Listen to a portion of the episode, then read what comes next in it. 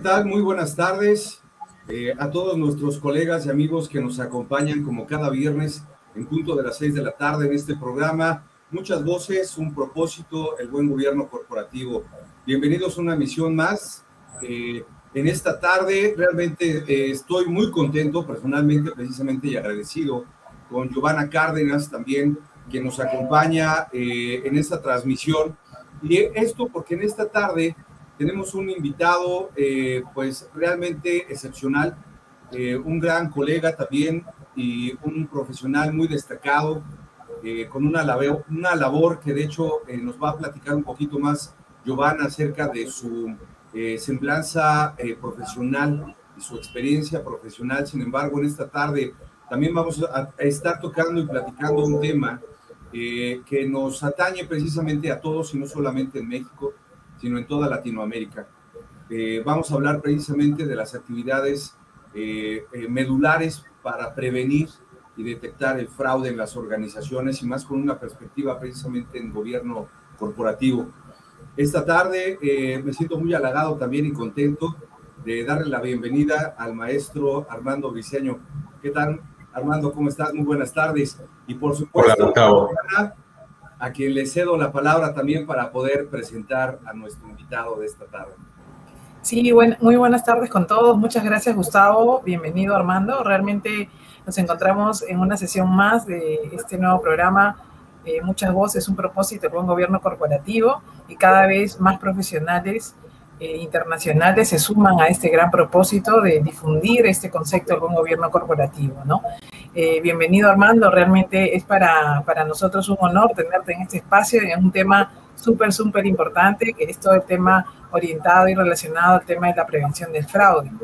Eh, voy a presentar a Armando. Armando es director de la práctica forense en KPMG Perú, con más de 17 años de experiencia local e internacional, trabajando en firmas de consultorías.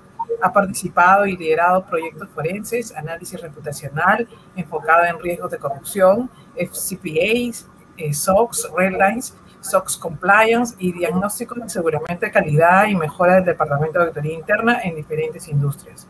Cuenta con un MBA en la Universidad de Indianápolis y certificaciones sobre COSO, ISO 37001, trabajo remoto y Scrum. Realmente muy contentas nuevamente, contentos nuevamente de recibirte el día de hoy, Armando. Y adelante, bienvenido. muchas gracias, Giovanna, sobre todo por esta, esta labor tan bonita que la verdad cuando me llamaste encantado y, espero los que nos están escuchando les pueda gustar. Comenzamos, tú me indicas.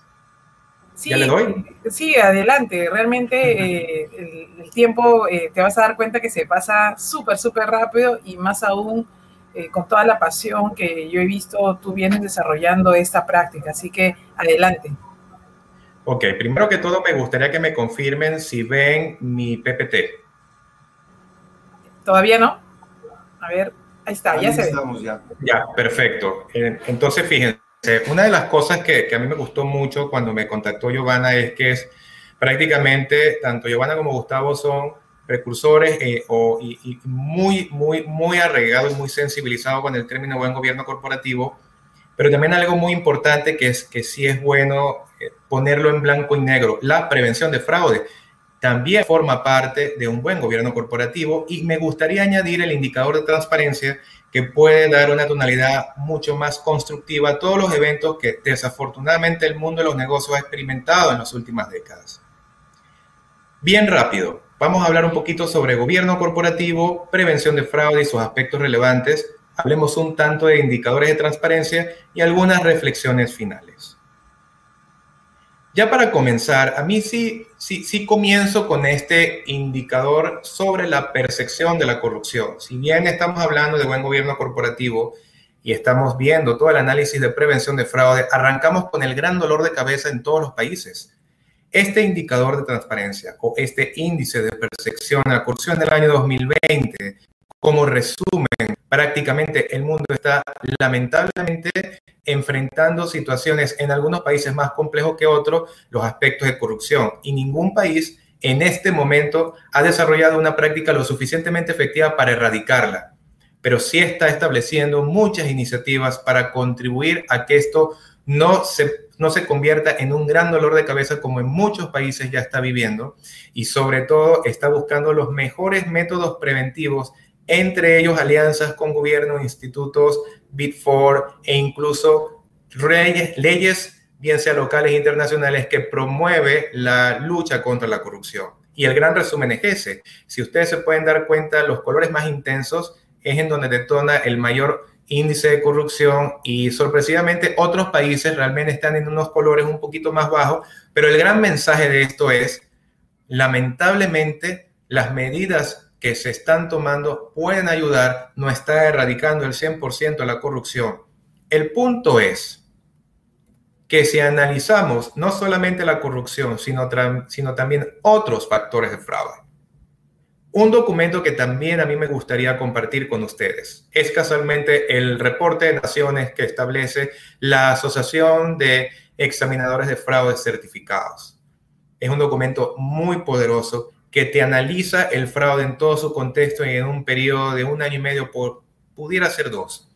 Y el gran, el gran, la gran lección aprendida en esto es, en estos últimos, en estos últimos años han ocurrido 2.500 casos de fraude en 125 países, pero supera más de 3.6 billones de dólares. Eso es una gigantesca suma. Y si vemos y, y, hacemos los cortes de lo que fraude es, los fraudes más típicos se detectan en un promedio de 14 meses y pudieran tener pérdidas mensuales de 8.300 dólares, inclusive hasta un poquito más. Aún con todos los esfuerzos que se hacen, los estados financieros también enfrentan pérdidas referente a fraude y lo que se está diciendo es que el 5% de los ingresos que se reportan en los estados financieros pudieran estar vinculados a eventos de fraude y en pérdidas que pudieran también enfrentar las empresas. No obstante, un paso muy poderoso es que canales de denuncias e incluso las capacitaciones pudieran ser factores muy interesantes a explorar para poder prevenir e incluso alertar de que algo está ocurriendo o simplemente detectar que un fraude ha ocurrido.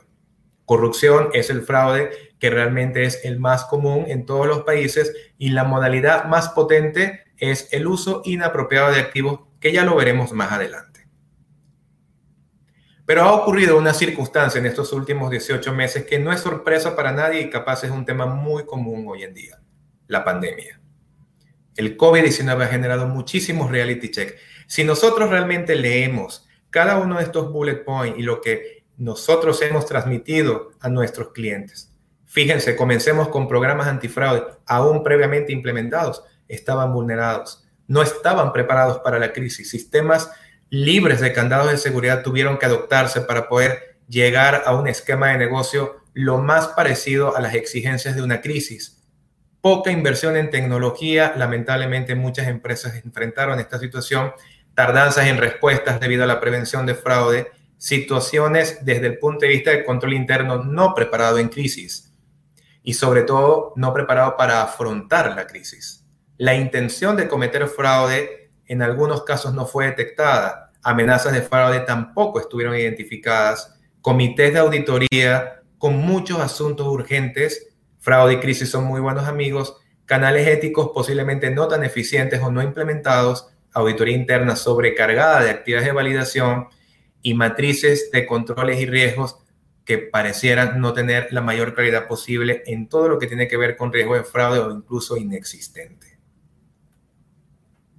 Pero realmente, si ponemos en lluvia de ideas lo que realmente busca el buen gobierno corporativo y ponemos en lluvia de ideas también lo que fraude y corrupción es, todo esto que estoy colocando en esta PPT está muy parecido. Tenemos información privilegiada, lavados de activos, nepotismo, sobornos, la palabra fraude, tráfico de influencia, evasión fiscal, colusión, falsificación, elusión tributaria, piratería. El punto es que es muy fácil decirlo una PPT, inclusive yo, yo mencionárselo a ustedes. Lo complicado es cuando una empresa lo enfrenta. Y en pocas palabras, ¿cómo pudiera realmente comenzar pequeñas iniciativas de actos que no es totalmente transparente, es a través de invitaciones, regalos, posiblemente favores e intereses personales. ¿Cómo podemos realmente vincular todas estas lluvias de ideas a algo que está muy asociado al buen gobierno corporativo, que es lo que claramente está mencionando Gustavo y Giovanna. Voy a poner algunas frases claves en lo que es buen gobierno corporativo. Primero que todo, los accionistas y sus derechos. Segundo, directorios y comités, un, un rol completamente enmarcado en la supervisión. La transparencia empresarial es sumamente importante. La ética en los sistemas de control interno detona esa transparencia que hemos manejado, políticas antifraudes y la ética en todos sus contextos, una administración de riesgo bien administrada, valga la redundancia, auditorías internas basada en riesgo y la auditoría en su total independencia. Aun cuando vemos todos estos puntos, que el buen gobierno corporativo lo busca, presenta también desafíos. Los desafíos están muy asociados al tamaño y a las organizaciones de las empresas. Una comunicación totalmente transparente es un gran desafío y pareciera que no fuera de esa forma. El punto es que hay muchas empresas que tienen que demostrar transparencia en todos sus canales de comunicación. Los directorios y los comités en cuanto a los roles de supervisión Muchos directorios enfrentan grandes desafíos porque a la final ellos son los veladores y el monitoreo arduo de un buen control interno. Transparencia empresarial es el boom, estimados. Yo creo que aquí todos estamos muy sensibilizados. Las noticias las recibimos a cada rato. Si nos vamos a LinkedIn, vemos noticias sobre transparencia empresarial, situaciones lamentablemente desagradables. Si vamos a los canales de televisión, redes sociales, etcétera, vemos que la transparencia sigue siendo un issue para muchas personas, muchas compañías, muchos países. Modelos de prevención de fraude asertivos realmente es algo muy interesante que también lo vamos a explorar en esta conversación y responsabilidades legales y éticas que estén claramente definidas. Pero hablemos un poquito de prevención de fraude. Hemos hablado de accionistas, hemos hablado de directorios, hemos hablado de comité, hemos hablado de transparencia, conceptos que quien me escucha dirá, Armando, esto es muy, muy, muy bonito. ¿Cómo lo trasladamos a lo que me interesa si yo estoy en la posición de un presidente, un presidente de directorio, gerente general o gerente de administración y finanzas, entre otros gerentes o jefes de departamentos claves? Entendamos un poquito cómo fraude es, cómo los podemos clasificar. El fraude como concepto se divide en tres grandes clasificaciones. Corrupción, uso inapropiado de activo y manipulación de estados financieros. Corrupción, literalmente está muy asociado a estos cuatro bullet points que he puesto como ejemplo. Conflicto de interés, tráfico de influencia, sobornos y pagos oficiales del gobierno.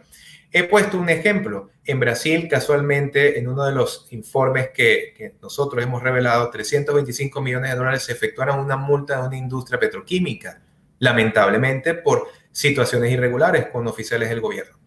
De la misma manera, el uso inapropiado de activo. De hecho, el uso inapropiado de activo tiene una gama muy variada de esquemas de fraude. Aquí estoy poniendo algunos ejemplos.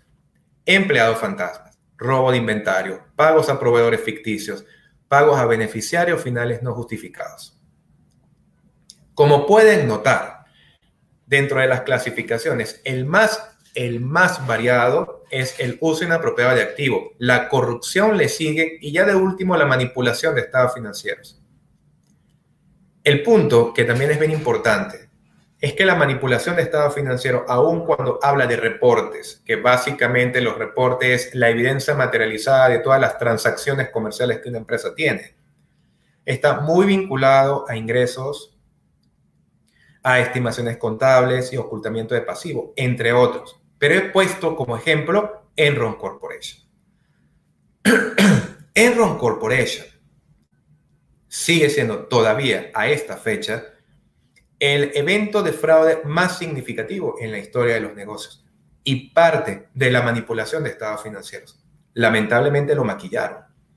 Y era una industria tan poderosa en los Estados Unidos que cuando ya no podían tapar los huecos en temas fraudulentos, ha ocasionado una desvirtualización en el mundo de los negocios en Estados Unidos al punto de que muchas empresas quebraron, muchas noticias han ocurrido y todavía después de tantos años, Enron Corporation sigue siendo noticia. Pero si destacamos un poquito en corrupción, que muy, muy, es, es una de las técnicas y la verdad particularmente yo menciono que es el, el tipo de fraude más complicado de detectar. Hace mención a actos ilícitos diseñados para generar una ventaja completamente injusta. Hay abuso de poder, mucha influencia para obtener beneficios y son muy creativos. El punto es que se basa en el desconocimiento para ocultar transacciones irregulares. Los escenarios de fraude se materializan casualmente con pagos realizados a terceros. Realmente cuando una persona o una empresa contrata especialistas forenses o estudios abogados, la única forma de saber los indicios y una evidencia totalmente materializada es a través de un perjuicio económico. Y el perjuicio económico se ve en pagos, pagos que se han realizado de una manera no correcta.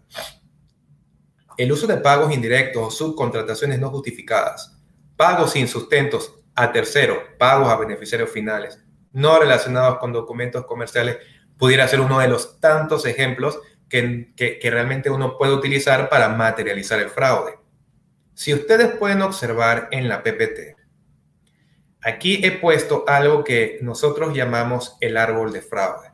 El árbol de fraude nos narra todas las tipologías de fraude que pudieran en cierta forma existir y que en muchos manuales se revela y se explica en miles de páginas.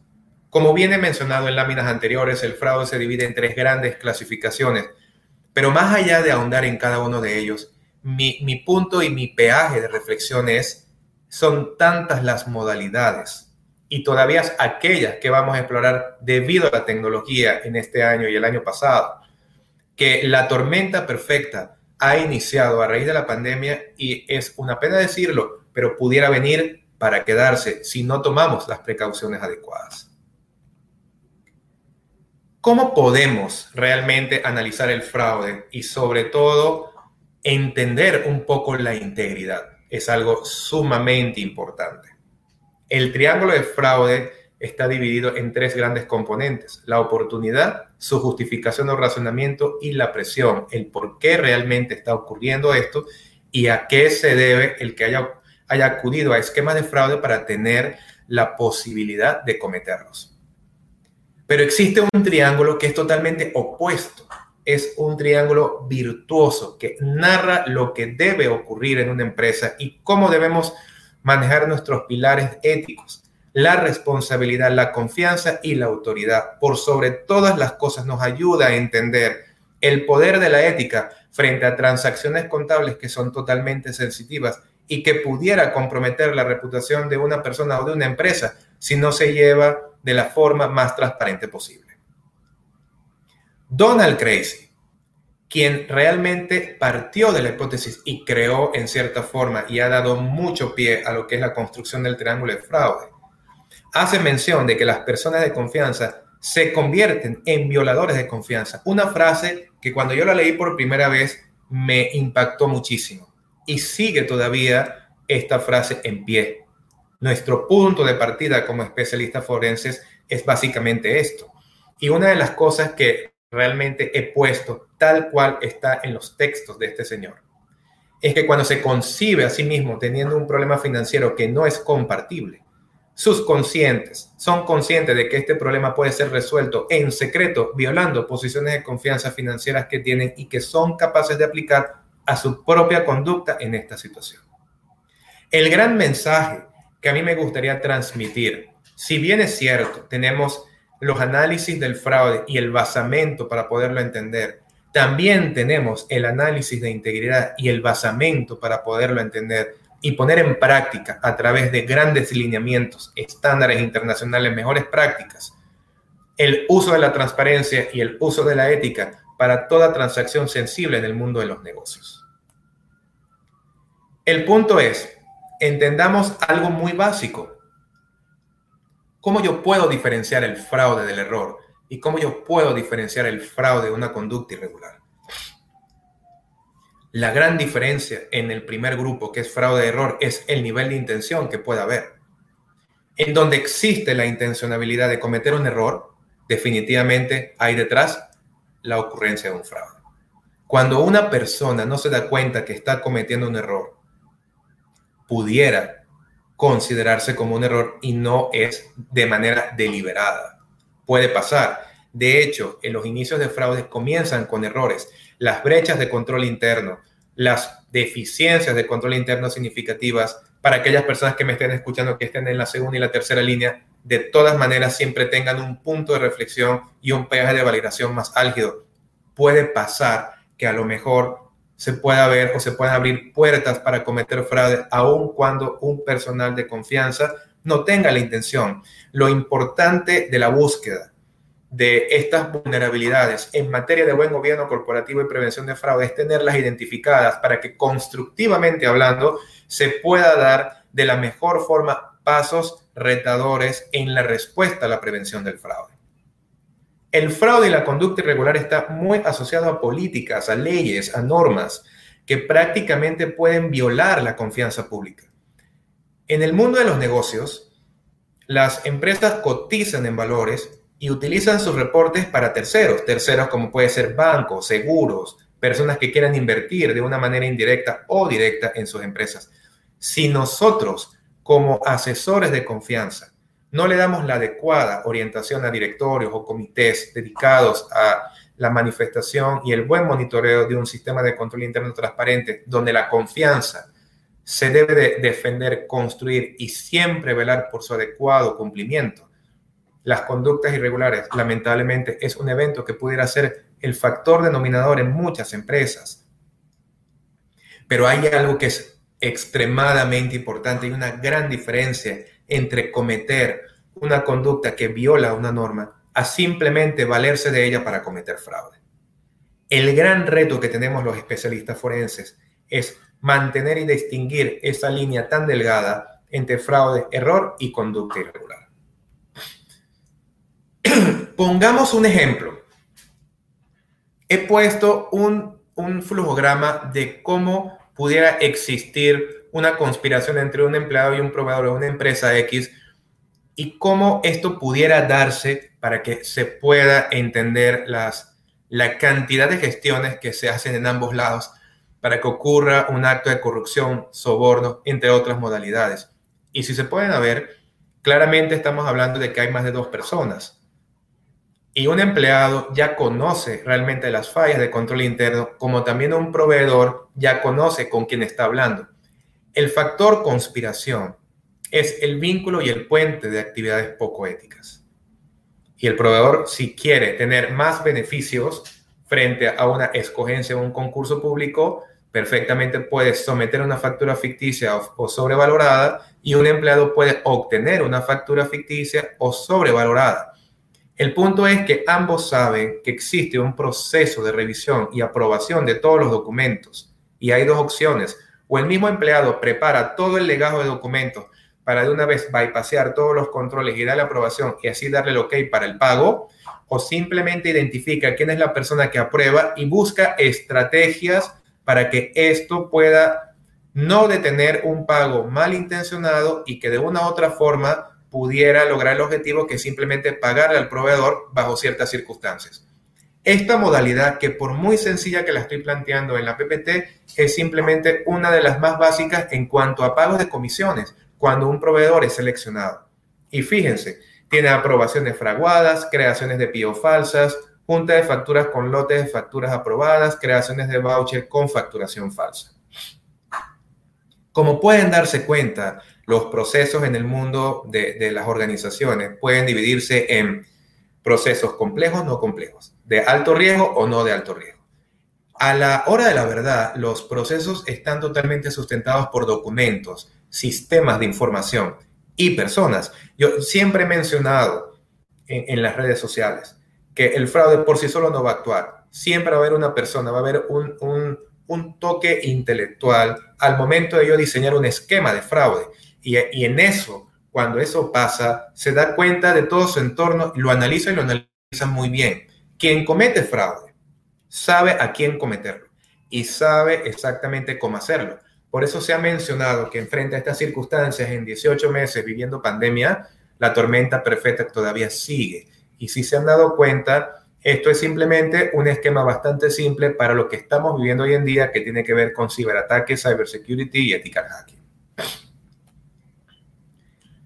Nuevamente entramos en el ámbito de corrupción y a mí sí me gustaría compartir con ustedes algunas frases que sorpresivamente eh, algunas personas que cometen actos de corrupción simplemente las mencionan.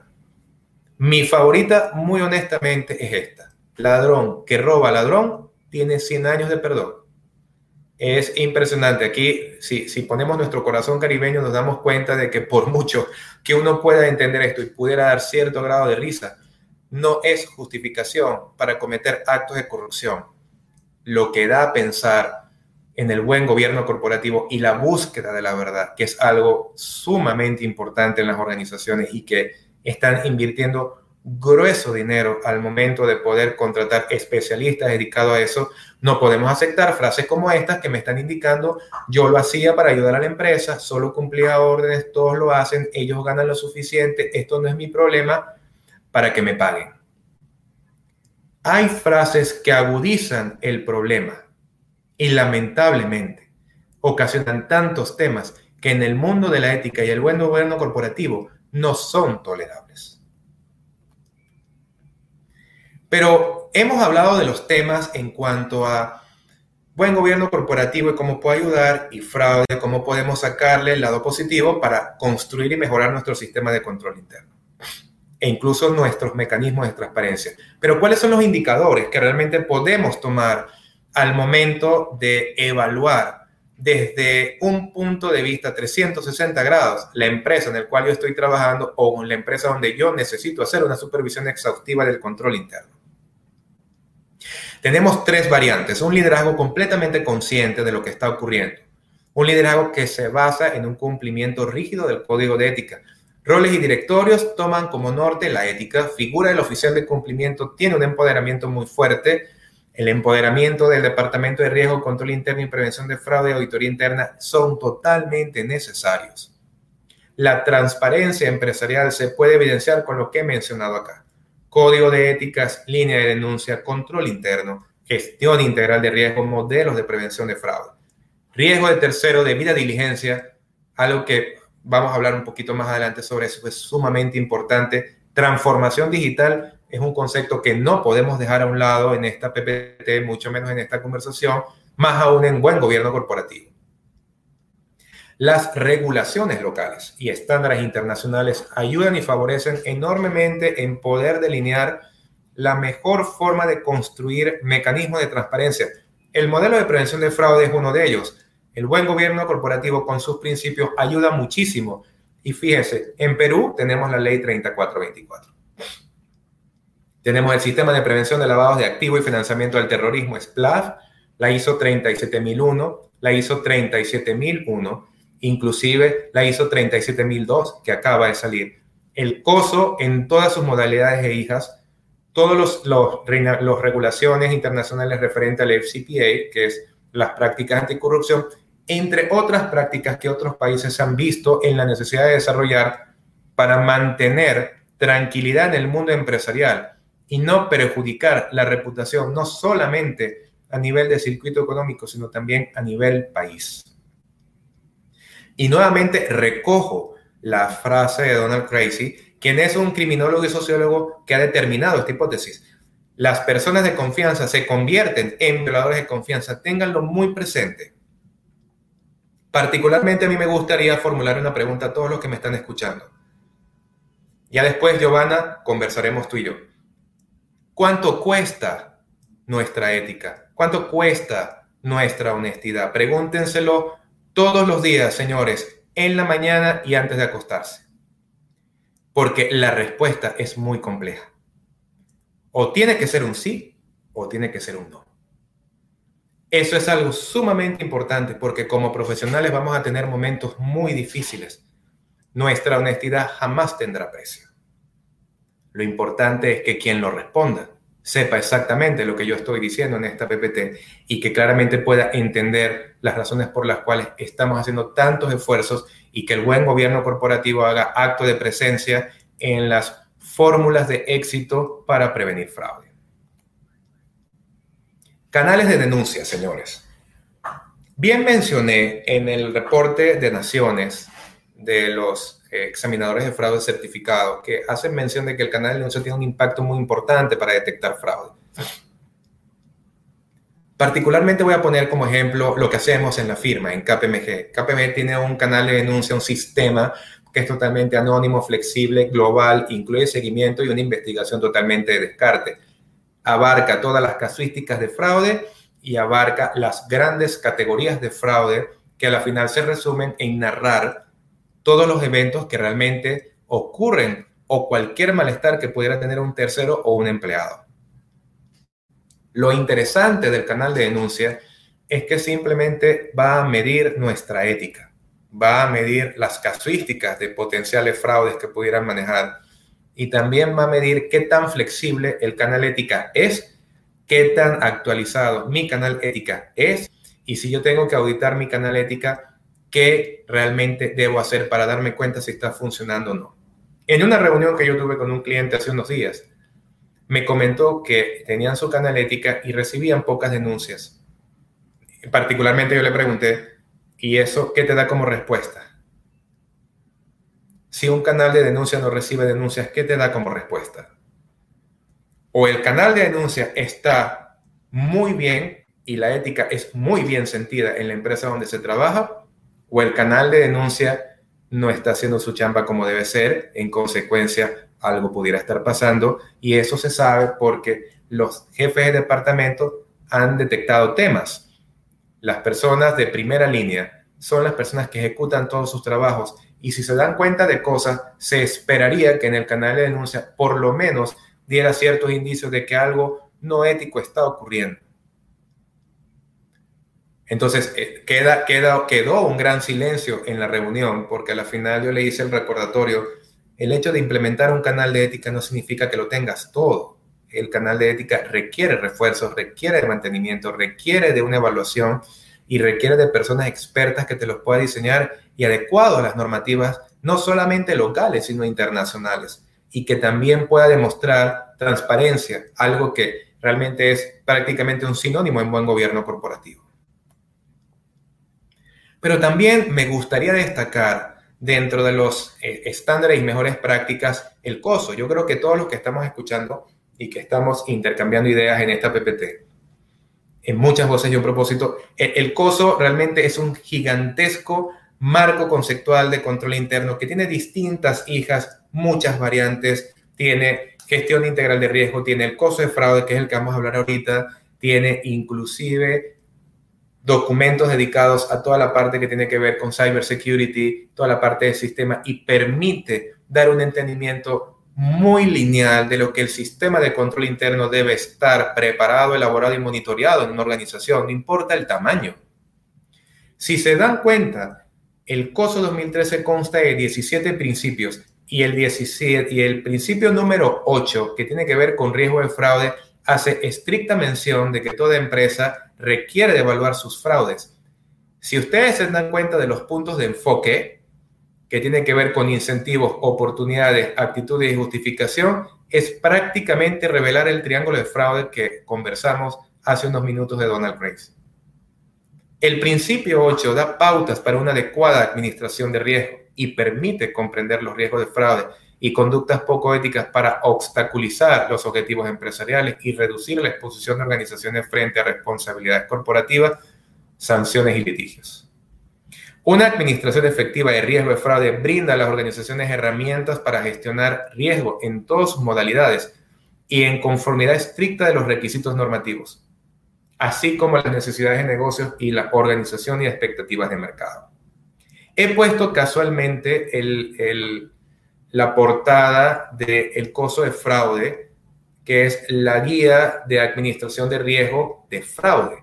Y, está en Google, lo pueden chequear, tienen las, las sumillas de resúmenes, inclusive pueden ir a la página web de COSO y comprar el libro. La verdad es un libro que se lo recomiendo a todos porque habla de muchos temas que debemos estar muy presentes. Y claramente cuando uno lee esto y te das cuenta y lo comparas con las empresas donde estamos trabajando, nos damos cuenta que hay mucho por hacer y no necesariamente está relacionado a implementaciones de control interno, también está relacionado a cómo yo transmito los valores éticos de una empresa.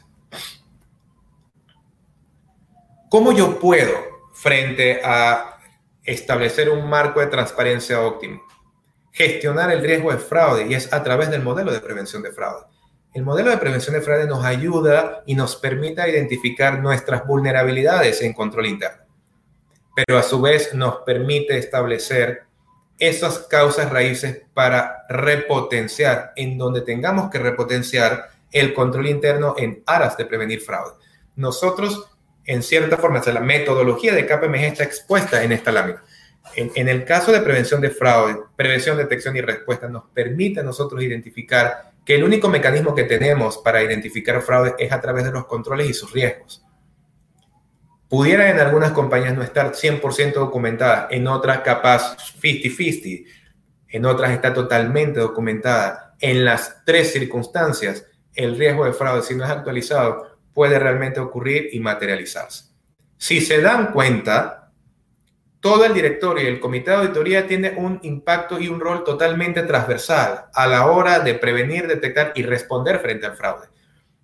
Y uno de los temas que realmente el buen gobierno busca, el buen gobierno corporativo busca cómo la empresa puede demostrar una transparencia frente a cada uno de estos componentes que yo estoy mencionando y la evaluación de riesgo de fraude es uno de los más importantes. El código de conducta, que todo el mundo habla del código de conducta, lee el código de conducta, lo lees y lo metes en una gaveta, pues déjeme decirle que el código de conducta es nuestro credo organizacional y debe estar no solamente en nuestras mentes, sino en nuestras acciones y conductas. La búsqueda de antecedentes frente a empleados y a terceros a través de la debida diligencia, que es algo sumamente importante en el modelo de prevención de fraude e incluso en los mecanismos de lavado de activos, dan un entendimiento total de con quién estamos haciendo negocio y con quién estamos trabajando. La comunicación y la capacitación es sumamente clara y debería ser transmitida con todos los valores éticos que debe, que debe tener una empresa en aras de poder establecer un comportamiento ético en todo momento. Más le cuesta a la empresa detectar que prevenir. E, eso a todo costo. Por una simple razón, si se detecta fraude y hay un problema reputacional, las probabilidades de una afectación a nivel de flujo de caja es altísima. Si prevengo, posiblemente gaste, pero gasto para invertir a futuro y en una continuidad de negocio totalmente transparente la respuesta en cuanto al fraude, a la prevención, está muy vinculada a la forma como yo debo reaccionar frente a la ocurrencia del fraude, cómo yo debo proceder en una investigación, cómo yo debo proceder en un cumplimiento, en revelaciones de información de terceros e incluso en acciones correctivas cuando me doy cuenta que la empresa donde estamos ha ocurrido un evento de fraude. Esto es algo que es sumamente importante y que la verdad eh, espero lo podamos digerir en, en, esta presentación. Porque el, eh, aquí Armando, eh, disculpa por hacer precisamente esta eh, intervención. Mande. precisamente tenemos un par de preguntas de nuestros asistentes y amigos que nos siguen en las redes sociales del Instituto Nacional de Ética Empresarial y Cumplimiento, a quienes les envío un cordial saludo y les agradezco también por acompañarnos como cada viernes a las seis de la tarde. Y este tema que tocas precisamente, Armando, yo creo que ahorita nos estás proporcionando no solamente esta perspectiva que tiene la firma, una de las firmas más grandes del mundo, sino que también eh, son una de las herramientas que deben de utilizar los empresarios, los directivos y todas las personas que quieran implementar precisamente estas herramientas en su organización. Eh, básicamente nos preguntan eh, cómo evitar el fraude en las empresas, en las organizaciones? Ok. Muy buena pregunta. E, el fraude se evita de muchas formas e, y voy a, voy a ser un poco holístico y después vamos a los hechos. El fraude se evita con un buen código de conducta, estimado, con una, con una buena implementación en canales de denuncias, con valores completamente rígidos y bien marcados. Pero esa es la parte holística. Vamos a la parte que posiblemente tú esperas de mí en respuesta. Existen varios mecanismos, por ejemplo, el Data Analytics, que permite analizar todos los componentes en información, nos va a ayudar a poder identificar situaciones irregulares en conductas de documentos o transacciones. Hoy en día la inteligencia artificial está siendo usada para detectar este tipo de situaciones. Bancos, por ejemplo, están invirtiendo muchísimo en pruebas automatizadas para detener eventos de fraude. Aún con todos los, problemas que han enfrentado con ciberataques, sí tienen muchas modalidades de poder detenerlo. Inclusive, mensajes que nuestras empresas hoy en día nos mandan. Por ejemplo, en donde yo trabajo siempre me dicen, si tú tienes un correo que no conozcas y que literalmente está en el buzón de KPMG, no lo abras porque algo está pasando. Seguramente esto es un problema de phishing, que ya después lo hablaremos más adelante. Una de las cosas que también es bien importante y pudiera ayudarte a prevenir fraude es la capacitación. Educar al personal sobre lo que son los componentes de fraude y cómo ocurren ayuda muchísimo. Empoderar a las líneas. Por ejemplo, la línea de prevención de fraude, auditoría interna, riesgos e incluso control interno son líneas que ayudan y aportan muchísimo en la detección de fraude. Ahora, hay algo que también es un reto para todos. Prevenir e implementar todo frente a una situación de negocio extrema como la que estamos viviendo, existe un nivel de prioridades muy fuerte. Entonces, lo que se está preparando o se está manejando a nivel de estrategia es que a través de agilidad podemos realmente desarrollar mecanismos de prevención con documentaciones de controles de fraude lo suficientemente abarcativos y que permitan a un director, a un gerente o a un presidente tener la visibilidad de que sus estados financieros están adecuadamente presentados y que con sus reportes operativos estén completamente consistentes este pudiera ser una de las respuestas que pudiera darte. Es una pregunta que puede darte muchísimos enfoques. La que me parece en aras del tiempo es esta y espero eh, haya respondido tu pregunta. Gustavo, ¿alguna otra pregunta? Gracias. Sí, en efecto, Armando, tenemos una pregunta más, eh, precisamente de Rogelio Bautista, a quien le mandamos también un cordial saludo. Nos pregunta, ¿manipular data de procesos es fraude? Manipular data de proceso es fraude, wow, eso va a depender del objetivo por el cual esta persona ha manipulado la data. Eh, existen distintas formas. Y, te voy a poner este ejemplo. El, el, fraude siempre comienza con un error, pero si este error se repite, eso sí llama mucho la atención. Si realmente una persona está manipulando data para tener un beneficio personal, de todas maneras es un indicador de fraude. Eso sin lugar a dudas. Enro Corporation fue un ejemplo grandísimo de ello. Enro Corporation se dio cuenta que tenía pérdidas gigantescas, maquilló los estados financieros y después cuando no podía realmente hacer que esto fuera creíble, llegó hasta donde llegó. Entonces, sí pudiera ser un indicio de fraude, Rogelio, pero tienes que tener las evidencias sólidas para poderlo comprobar. El hecho de que podamos, en cierta forma, tener indicios o suponer o simplemente detonar de que pudiera haber actividades poco éticas, si no tenemos las evidencias y los sustentos sólidos para poderlo argumentar, quedará simplemente en frases y palabras. No hay manera de poderlo demostrar.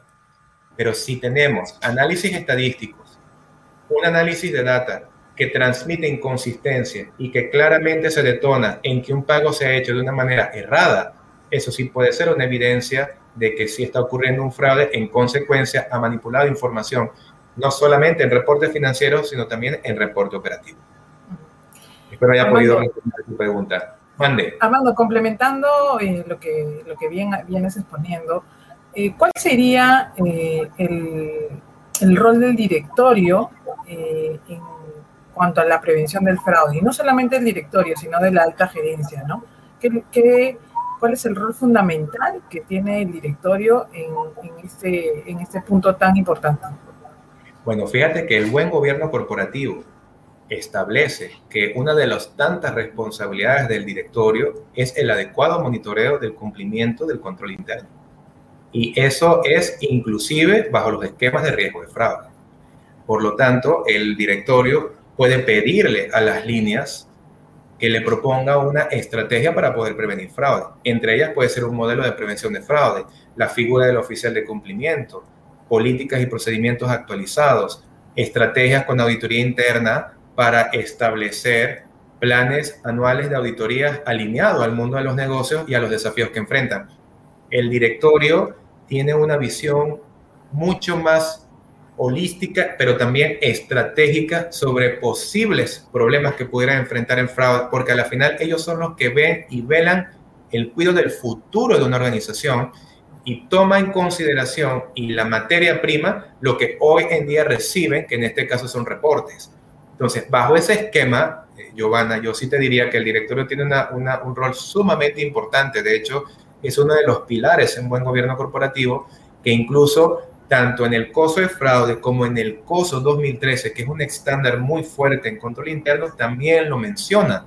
El rol del directorio y de todas las, de todas las figuras, como por ejemplo comité de auditoría, gerentes generales, directores de administración y finanzas, incluso jefes de departamento, velan por el adecuado control y cumplimiento de todo aquello que pueda considerarse riesgo de fraude y que obstaculice los objetivos estratégicos de una empresa. Excelente. ¿Y qué le podríamos decir a aquellos dueños de empresas que hoy eh, están iniciando un nuevo negocio vía una startup o una pyme? Eh, ¿cómo, ¿Cuál sería el mensaje bajo tu expertise para que ellos obviamente puedan tomar eh, medidas preventivas para que no les pase lo que ha pasado en escándalos financieros tan importantes a nivel mundial? Mira, yo, yo particularmente le recomendaría a esas personas dos cosas. Primero, el esfuerzo que hagan que sea completamente bajo un estándar ético. ¿Y por qué menciono esto? Porque a veces cuando tú tienes inversiones de toda naturaleza, tú te sientes presionado porque quieres ganar más, invertir más.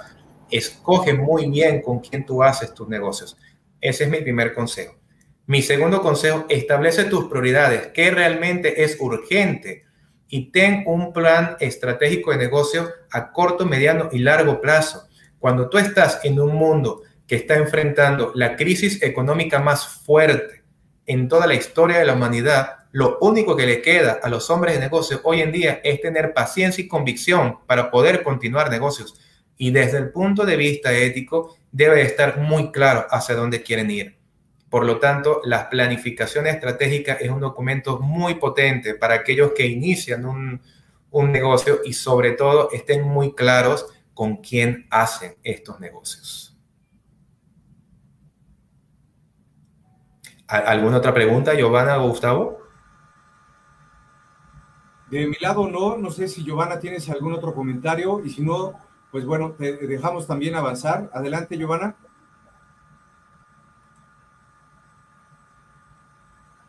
Bien, continúo entonces. A ver, sí, por favor.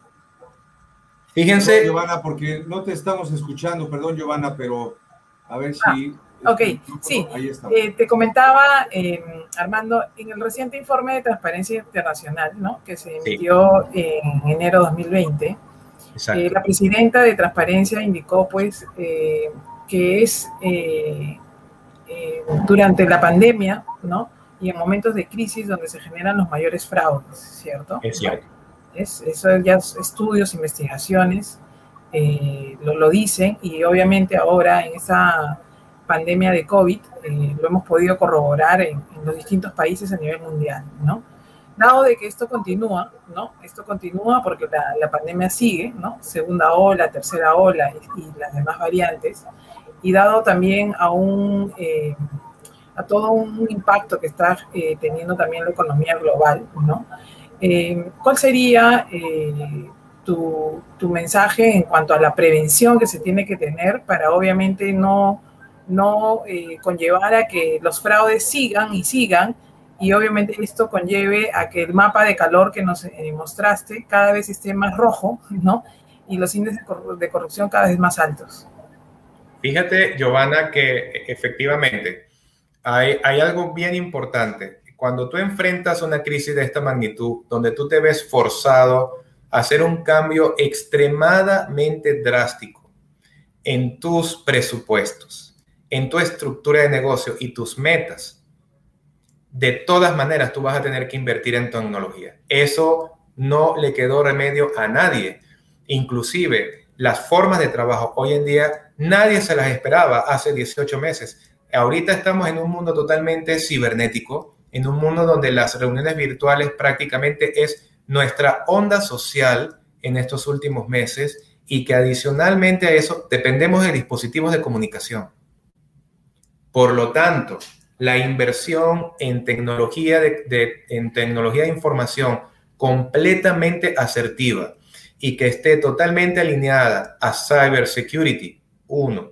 Dos, alineada a tus negocios, alineado a la forma como tú vas a tener que prácticamente reestructurar y rediseñar tus negocios y la presencia y la, la, forma como tenemos que simplemente darle el ok a los canales digitales como método de hacer estructuras y ganancias en el mundo de hoy es uno de los factores claves para tú poder no solamente construir tus estructuras de control interno, sino también darle el espacio que lamentablemente no se tiene, pero hay que darle a la actualización de los modelos de prevención de fraude y las estructuras de protección que pudiera manejar un departamento de control interno, riesgo, auditoría interna e incluso los propios auditores externos. O sea, realmente ha sido muy traumático y hemos tenido que aprender a la misma manera que trabajar para poder llegar a una continuidad de negocio que no sea afectado con el fraude. Y Giovanna, tú y yo ya sabemos, y todos los, y todos los que están presentes sabemos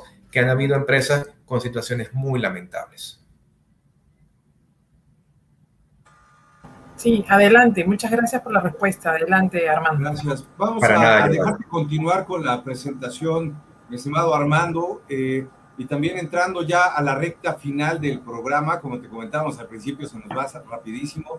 Y de nuevo, les agradezco a todos nuestros asistentes y seguidores en nuestras redes sociales y también los invito a que sigan también extendiendo sus preguntas, sus comentarios, inclusive también a través de nuestro correo electrónico contacto arroba IEC con doble I, iecmexico.org. Adelante, Armando, muchas gracias. Para nada. Entonces, demos la importancia a las regulaciones locales. En el caso de Perú, que es en el país donde yo vivo, existe una ley que es 3424 que regula la responsabilidad administrativa de las personas jurídicas por el delito de cohecho activo transnacional. Esta, esta ley y sus modificatorias mencionan casualmente que este delito de activo previsto en el artículo 397 del Código Penal abarca a personas jurídicas como entidades de derecho privado, así como asociaciones.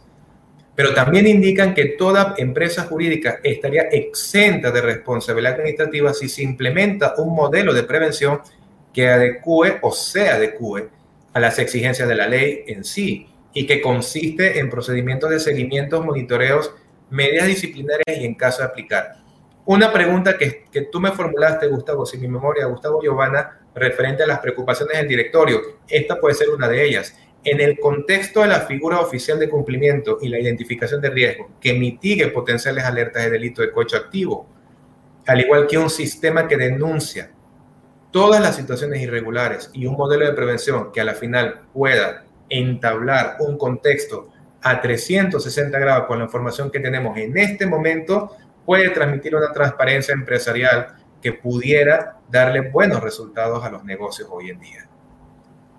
Pero también debemos de mencionar la prevención de lavados de activos. Esto es algo sumamente importante para las empresas y por eso mencioné en, en láminas pasadas, daré un especial énfasis en debida diligencia. La verdad, la debida diligencia es el pilar de la prevención de lavados de activos y financiamiento del terrorismo, porque es la única forma de saber con quién hacemos negocios, los sistemas de prevención y las funciones y responsabilidades de los sujetos obligados frente a esta norma tienen que responder el por qué ha tenido que hacer transacciones comerciales con empresas que pudieran estar sometidas a, cuestiones éticas. Generalmente esto se hace al momento de la selección de un proveedor, pero ha pasado, estimados, que las empresas no sabían que estos proveedores pudieran estar enmarcados en contextos poco éticos y de ahí buscar métodos alternativos para liberarse de una responsabilidad que a la final lo único que lo une es una transacción comercial. Esto es algo sumamente crítico en prevención de lavado de activos y financiamiento de terrorismo.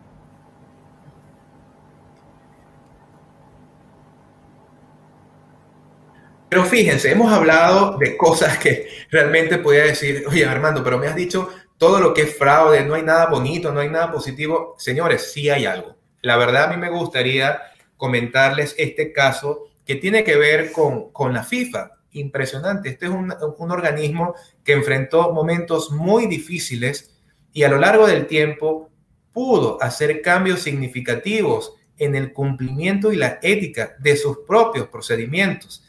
Estuvieron enmarcados en acusaciones formales de varias cosas que no eran adecuadas y que amenazó la credibilidad de esta organización. Y fíjense poco a poco cómo esta, cómo esta organización ha presentado marcos de cumplimiento cada día más sólidos. E incluso en el 2020 lanzan el proyecto de cumplimiento 3.0 y un manual de cumplimiento que cubre exactamente todo lo que se necesita al momento de tener una rehabilitación, no solamente en los incumplimientos que en un momento enfrentaron, sino también la demostración de que el buen, gobierno corporativo, cuando se implemente y está en, buenas, en buenos cimientos, puede dar resultados como los que estamos mencionando y lo que aparece en esta lámina. Ya para terminar, eh, en cuanto a reflexiones finales, es, es sumamente importante que podamos resumir dos cosas. Transparencia empresarial bajo todo contexto y las modalidades de prevención y reforzamiento del código de éticas. Fíjense que aquí yo menciono revisiones de programas antifraudes, definiciones de estrategias de transformación digital, la sensibilización del fraude, brechas significativas de control interno, revisiones de planes anual de auditoría, identificación de riesgos y controles, al igual que la difusión de la ética, el reforzamiento de su código y los fortalecimientos en la cultura de transparencia que a la final son los principios básicos en buen gobierno corporativo. Y ya nuevamente para, para finalizar, les formulo la misma pregunta que les hice hace unos minutos. ¿Cuánto, cuánto cuesta nuestra honestidad, estimados? ¿Cuánto cuesta? Pregúntenselo en la mañana y pregúntenselo en la noche va a haber momentos donde esa pregunta pudiera estar en nuestras mentes. Espero que la respuesta sea no siempre. Con esto termino y buenas noches y muchas gracias Gustavo y Giovanna por esta oportunidad. Soy todo oídos. Perfecto, Armando, muchas gracias. Adelante, Joana, por favor. Sí, no, gracias. Realmente, ante todo, muchas gracias. Realmente ha sido un, hemos hecho un viaje de 60 minutos súper, súper agradable, donde ha sido muy preciso con conceptos, con tu experiencia y sobre todo eh, has enriquecido este gran concepto de buen gobierno corporativo, ¿no? Y es por eso que se crea también con esa motivación este espacio para poder profundizar y, en un lenguaje quizás simple tratar de explicar, ¿no? a directores, dueños de empresa, colaboradores, que todos somos parte de ese gran buen gobierno corporativo y como también lo dijiste al inicio, ¿no? Que es transversal, ¿no? Es transversal a toda la organización y parte un buen código de ética, ¿no? Como también lo comentabas. Realmente es súper interesante y yo te preguntaría, eh, dado de que estamos en, en tiempos eh, súper, súper volátiles, ¿cierto? ¿no? Donde no sabemos qué es lo que va a pasar mañana, ¿sí? Eh, realmente, y, como bien decías, esto ha conllevado a que muchos eh, cambiemos nuestras formas y nuestros hábitos, ¿no? En general. Eh, ¿cómo, ¿Cómo crees tú que debamos enfrentar esta volatilidad asociado a que obviamente pueda haber mayores fraudes y eso conlleve a mayores niveles de corrupción, ¿no? Wow, mira, hay, muchas formas de, poderlo enfrentar. vamos con lo más, eh, pudiera ser un poco bonito, holístico, eh, con paciencia, Giovanna. En crisis, lo único que necesitamos es aplomo para enfrentar situaciones adversas. Cuando tú tienes desesperación o te sientes abrumado por tantas situaciones, lamentablemente se te nuble tu sentido crítico y tienes que estar informado de tu ambiente y de tu entorno. El resto es tener equipos multidisciplinarios plenamente capacitados para enfrentar situaciones de alta complejidad. Estamos preparados para ellos, pero el mundo lamentablemente ha menospreciado la crisis. Política y procedimientos no tenían secciones de cómo enfrentar la crisis y manejar un control interno. Los candados de seguridad en tecnología lamentablemente no estaban preparados Y todos los que estábamos asociados a este circuito económico no nos quedó más remedio que sobrevivir y aprender en el momento. Tormenta perfecta para una persona que perpetúe fraude. Eso es lo que realmente ha pasado. Y, y con esto, la verdad, es mi respuesta y sigo diciéndolo. Nuevamente, tenemos que tener paciencia. No tenemos otra forma y ser muy asertivo en las decisiones que debamos tomar y estudiar mucho, porque el conocimiento es ilimitado, pero el ser humano no. Lamentablemente. Nos, nos convertimos viejos cada día más, un poquito más, otro poquito menos, otros calvos, otros no calvos, pero aquí estamos. Perfecto, Armando. Pues de nuevo te agradezco mucho por habernos acompañado en esta tarde, eh, eh, de nuevo en, en, el programa precisamente de Giovanna Cárdenas, a quien también agradezco de nuevo tenerme como invitado en este espacio, Giovanna, eh, y a cada uno de ustedes también, a todos nuestros seguidores en las redes sociales. Te voy a compartir, Armando, Giovanna, el comentario de Rubén Rosales rápidamente. excelente exposición sobre un tema nada sencillo. Felicidades. Muy buena presentación, Armando, muchas gracias. Eh, tenemos varios comentarios desde LinkedIn, YouTube, en Facebook, también en nuestras redes sociales. Y de nuevo, Armando, muchísimas gracias por acompañarnos en esta tarde. También, eh, Giovanna, un fuerte abrazo hasta Lima, Perú. Y los invito a que nos puedan acompañar también en la próxima emisión de este programa Muchas Voces, un propósito, el buen gobierno corporativo el próximo viernes a las seis de la tarde. Muchísimas gracias y a todos que tengan un excelente fin de semana. Gracias a ustedes. Buenas noches. Gracias, buenas noches. Gracias, nos vemos. Gracias.